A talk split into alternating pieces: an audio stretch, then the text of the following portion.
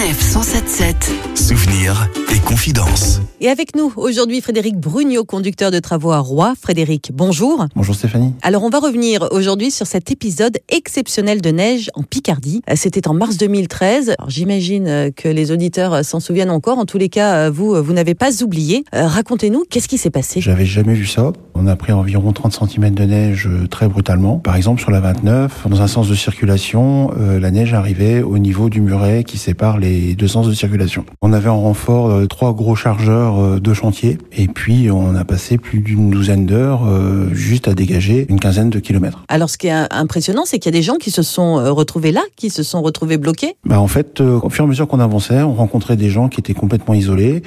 Des gens avaient coupé des arbres le long de, de l'accotement et ils avaient allumé des feux pour se réchauffer euh, au fur et à mesure. C'est une chose que j'avais jamais vue euh, dans mes 18 ans de carrière. Alors grosse mobilisation des équipes Sanef, mais pas que. Oui, on a eu euh, une grosse aide de la Croix-Rouge avec des gendarmes de Roy qui recevaient du ravitaillement par hélicoptère au niveau du stade de Roy.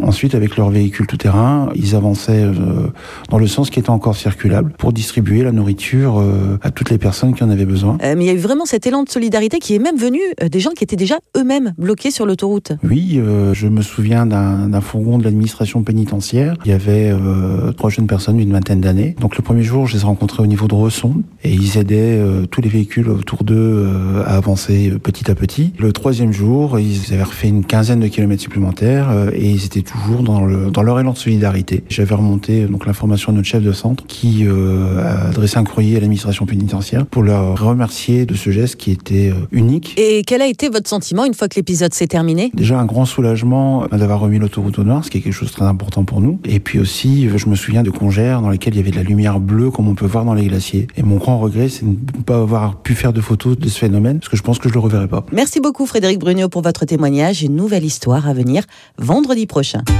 Retrouvez toutes les chroniques de Sanef 177 sur sanef177.fr.